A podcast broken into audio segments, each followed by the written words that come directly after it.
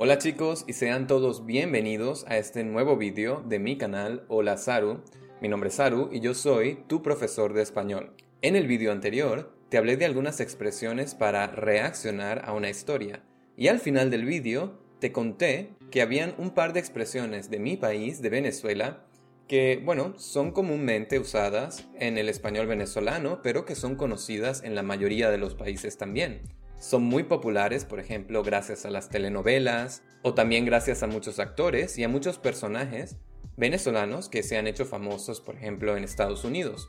Y te dije que usar este tipo de expresiones te permite darle un poco de carisma, un poco de picardía a tu español. Y claro, no solamente expresiones venezolanas, tú puedes usar expresiones locales de cualquier país y tu español va a sonar mucho más natural, mucho más atrevido, mucho más interesante. Pero bueno, yo soy venezolano y por eso solamente conozco a la perfección las expresiones de mi país. Y en el episodio de hoy, en el vídeo de hoy, quiero enseñarte algunas de estas expresiones o estas palabras que puedes usar para darle a tu español un poco más de personalidad y para que los nativos cuando te escuchen piensen, wow, seguramente tu profesor es venezolano. Así que bueno, antes de ir a la intro, ya sabes lo que tienes que hacer, ¿verdad? Dale like a este vídeo, suscríbete al canal y bueno, si conoces algunas expresiones venezolanas, puedes escribirlas en los comentarios o puedes ir a la tribu, a mi comunidad en español, que por cierto es gratuita, y contarnos si conoces a venezolanos, si tienes experiencia con alguna de estas frases y bueno, cuál de las frases de este vídeo es tu favorita. Así que te veo después de la intro.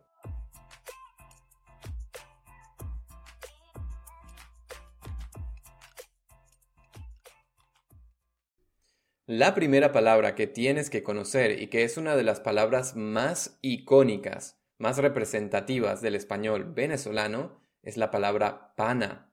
La palabra pana en realidad significa amigo y la puedes usar en frases muy normales. Por ejemplo, en lugar de decir Juan es un amigo de la universidad, puedes decir Juan es un pana de la universidad. O si quieres presentar a una persona, en lugar de decir mira, este es mi amigo Juan, puedes decir este es mi pana Juan.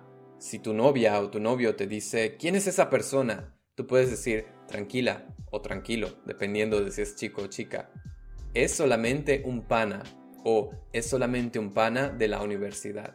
Ahora, claro, el uso normal de la palabra pana no es muy interesante, pero hay muchos usos especiales y hay muchas frases que puedes utilizar y que realmente vas a escuchar todo el tiempo cuando hables conmigo o cuando hables con un venezolano. Y uno de esos usos especiales es usar la palabra pana para referirte a la persona con la que estás hablando, sin usar su nombre y sin decir amigo. Es como cuando dices en inglés yeah my friend o no my friend. Bueno, en Venezuela usamos la palabra pana y decimos mi pana. Es muy importante que pongas el mi en este caso, ¿ok? Por ejemplo, para saludar a un amigo puedes decir, hey, ¿qué pasó mi pana? O, ¿qué tal mi pana? ¿Cómo estás? Si un amigo te pregunta, hey, ¿vas a venir a la disco hoy? Tú puedes decir, no, mi pana. O puedes decir, claro, mi pana, nos vemos allá. Ahora, otro uso de la palabra pana es simplemente para decir esa persona o una persona. Es muy similar a la palabra tío en el español de España, ¿no? Es un tío o ese tío. En español de Venezuela decimos este pana. Por ejemplo, no soporto a ese pana, tiene muy mal carácter. O ese pana, Está medio loco, ¿eh? David. Oh, el pana siempre llega tarde. Y bueno, la mayoría de las veces que usas la palabra pana en este sentido, tiene un tono un poquito, un poquito negativo. Suena un poquito crítico. Por eso, cuando quieres sonar amigable, cuando estás hablando con una persona directamente y quieres que esa persona entienda, ah, está hablando como un amigo y no como un crítico, entonces es importante que digas mi pana. Y un uso muy especial en mi país es cuando queremos hacer una pregunta para confirmar información, cuando queremos decir, ¿en serio? ¿De verdad? ¿Me lo juras? Bueno, en Venezuela normalmente no decimos esto, normalmente decimos, de pana. Significa lo que me estás diciendo es verdad, me lo juras como amigo, de pana. Y la respuesta es igual, simplemente cambias la entonación y dices, sí, de pana, de pana que sí, o de pana que no. Aquí es súper importante que no olvides la preposición de, de pana. Y si quieres poner una frase después, puedes hacerlo con el conector que, pero cambia un poquito el significado. Si dices, por ejemplo, de pana que no sé qué hacer. De pana que no sé qué hacer significa en realidad, en serio, no sé qué hacer. De pana que tengo hambre. Ah, en serio tengo mucha hambre. Puedes usar esta frase en cualquiera de estos sentidos. La palabra pana es súper productiva y tiene ese toque mm, especial del Caribe. Y por eso, si te gusta esta palabra, te recomiendo que la uses especialmente o de hecho únicamente en situaciones informales, ¿ok?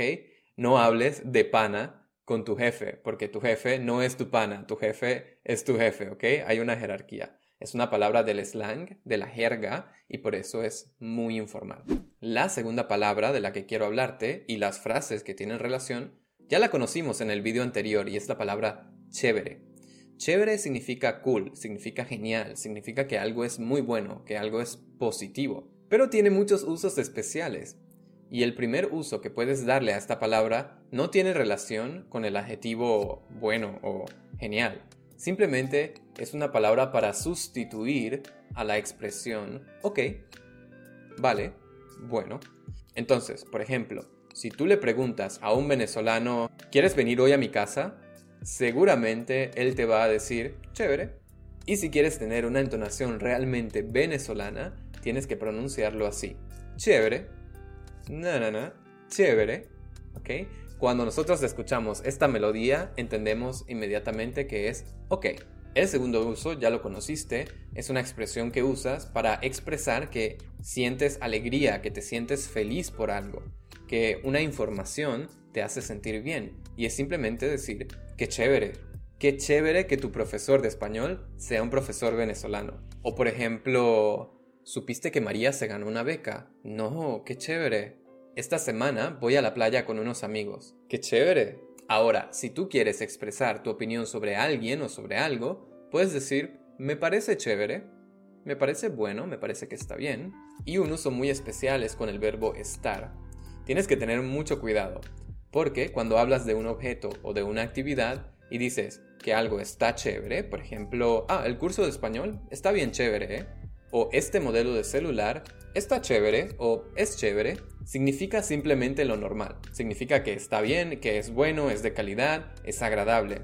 Pero si hablas de una persona, si dices David o María está chévere, significa algo completamente diferente. Cuando dices que alguien está chévere, significa que esa persona es físicamente atractiva, que tiene un buen cuerpo, que su cara es bonita o que para ti personalmente esa persona es interesante a un nivel físico.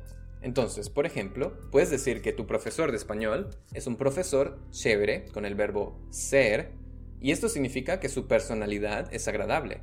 Pero si dices que tu profesor de español está chévere, bueno, es porque tiene músculos, es porque es muy guapo, o porque de algún modo tú sientes atracción por esa persona. El verbo ser y el verbo estar hacen toda la diferencia, ¿ok? La tercera palabra que quiero enseñarte es una palabra que creo que fuera de Venezuela no es súper popular, pero estoy seguro que la mayoría de los latinos pueden comprenderla en el contexto, si la usas bien, porque es simplemente una expresión que usamos para demostrar sorpresa, para decir, wow, ¿en serio? ¿Qué es esto? Cuando nos sentimos en shock, los venezolanos decimos naguará, y la entonación es otra vez muy importante, naguará. Naguará no tiene significado, simplemente es como decir, wow, o qué loco. Por ejemplo, si tu amigo te dice que vio que un kilo de pan cuesta 10 dólares, tu amigo venezolano va a decir naguará. O si quieres expresar algo después, si quieres usar una frase combinada con naguará,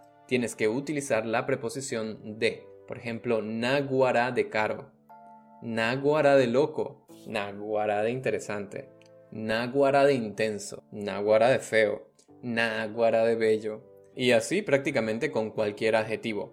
Creo que antes dije una frase, realmente no es una frase. Naguara lo puedes combinar con un adjetivo, ¿ok? Y no olvides que esta es una palabra emocional y por eso tienes que arrastrar un poco la pronunciación. Tienes que hacer que la palabra sea larga. Naguara. La cuarta frase o la cuarta expresión que quiero mostrarte es una expresión que usamos para medir, para medir una cantidad pequeña de algo. Puede ser una cantidad pequeña de tiempo, la podemos combinar con un adjetivo para decir un poco alto, un poco bajo, y es en general el sistema de medida estándar de los venezolanos. Y es que los venezolanos no medimos todo por centímetros o por minutos o por kilómetros. Medimos todo con pelos. Sí, señor.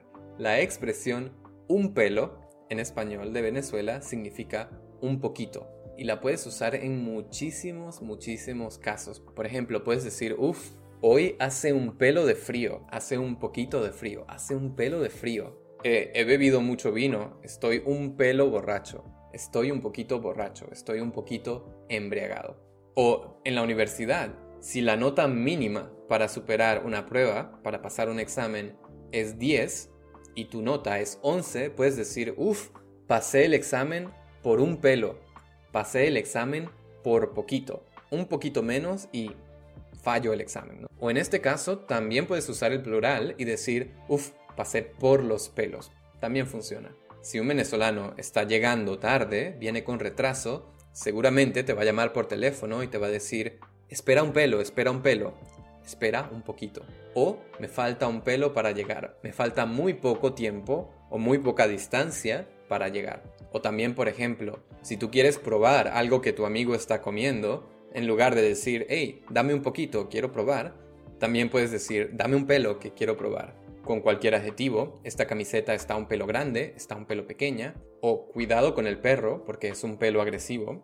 Y una frase muy común es cuando decimos por poco pasa algo, es decir, cuando decimos faltó muy poco tiempo o estuvimos muy cerca de conseguir algo. Por ejemplo, por ejemplo, un pelo más y estaría viviendo en Japón. Si hubiese pasado una cosa más o un poco más de tiempo, yo estaría viviendo en Japón. Estuve así de cerca, pero no lo conseguí. Un pelo más y yo sería doctor, porque estudié dos años de medicina.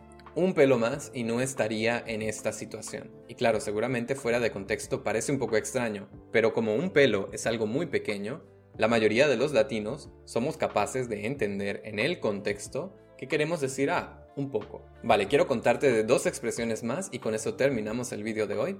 La siguiente es una expresión que me gusta mucho por su pronunciación, porque suena muy extraño, y la usamos para decir que hay mucha gente en un lugar, especialmente cuando la gente está en un lugar muy estrecho, en un lugar con poco espacio, ¿no? Y estamos todos aglomerados. En esa situación nosotros los venezolanos decimos que hay un bululú de gente. Un bululú, en español venezolano, es una masa de cosas. Cuando tomas muchas cosas y las aprietas, haces un bululú, ¿no? De algo. Y bueno, hay un bululú de gente. Por ejemplo, no me gusta ir a conciertos, porque la verdad no disfruto estar en ese bululú de gente. O si estás, por ejemplo, en una zona muy concurrida y tu amigo no te encuentra, te puede escribir, hey, ¿dónde estás? No te veo en este bululú de gente. Y claro, la palabra bululú es muy divertida, o por lo menos a mí me parece que tiene mucho carisma. Pero si quieres usar una palabra venezolana también, pero que es más fácil de comprender para otros hispanos, puedes usar la palabra gentío, el gentío. Por ejemplo, yo no me voy a meter en ese gentío. Yo no voy a entrar en ese bululú de gente. Yo no quiero estar en medio de ese montón de personas. Y la última frase de mi país que quiero explicarte es una frase que usamos cuando queremos decirle a una persona, hey, relájate, baja el nivel de intensidad, baja el nivel de lo que sea que estés haciendo, ¿no? Reduce la velocidad. Y es simplemente la frase bájale dos. Bájale dos significa baja dos niveles. Por ejemplo, si tú estás muy molesto, tu amigo venezolano te va a decir, hey, tranquilo, bájale dos, que así como estás, no vas a resolver este problema. Y puedes combinar esta expresión con un sustantivo, como por ejemplo, tengo que bajarle 2 al trabajo. Es decir, tengo que trabajar menos, tengo que bajar el nivel de intensidad en mi trabajo. O especialmente si estás hablando directamente con una persona y la usas como imperativo para decirle a una persona, hey, relájate, entonces puedes combinarla con un sustantivo relacionado con la emoción.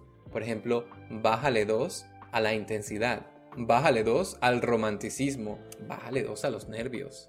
¿Ok? Esta expresión es normalmente un imperativo. Así que tienes que considerar que cuando usas esta frase, la otra persona te va a percibir a ti como un poco dominante, ¿sí? Como un poco digamos, no agresivo, pero sí dominante. Entonces, si estás hablando con un muy buen amigo, puedes usarla así, como imperativo. O si no, te recomiendo que hagas esta frase mucho más suave, combinándola con expresiones como creo que es mejor que le bajes dos a comer azúcar, porque estás comiendo mucho dulce. O creo que es mejor que esperes, le bajes dos a la emocionalidad y cuando estés un poco más estable, puedes hablar de este problema con tu novia, por ejemplo.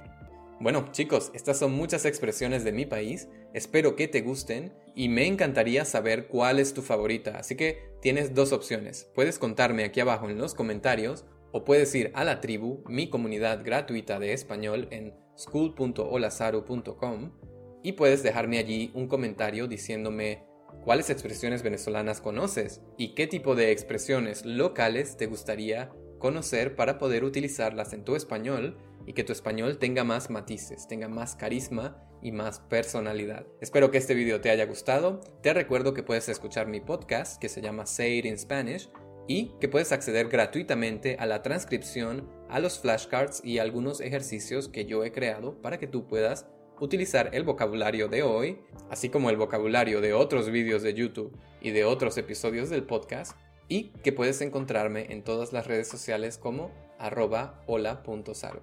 Una vez más, gracias por estar aquí y nos vemos en el próximo video. Chao.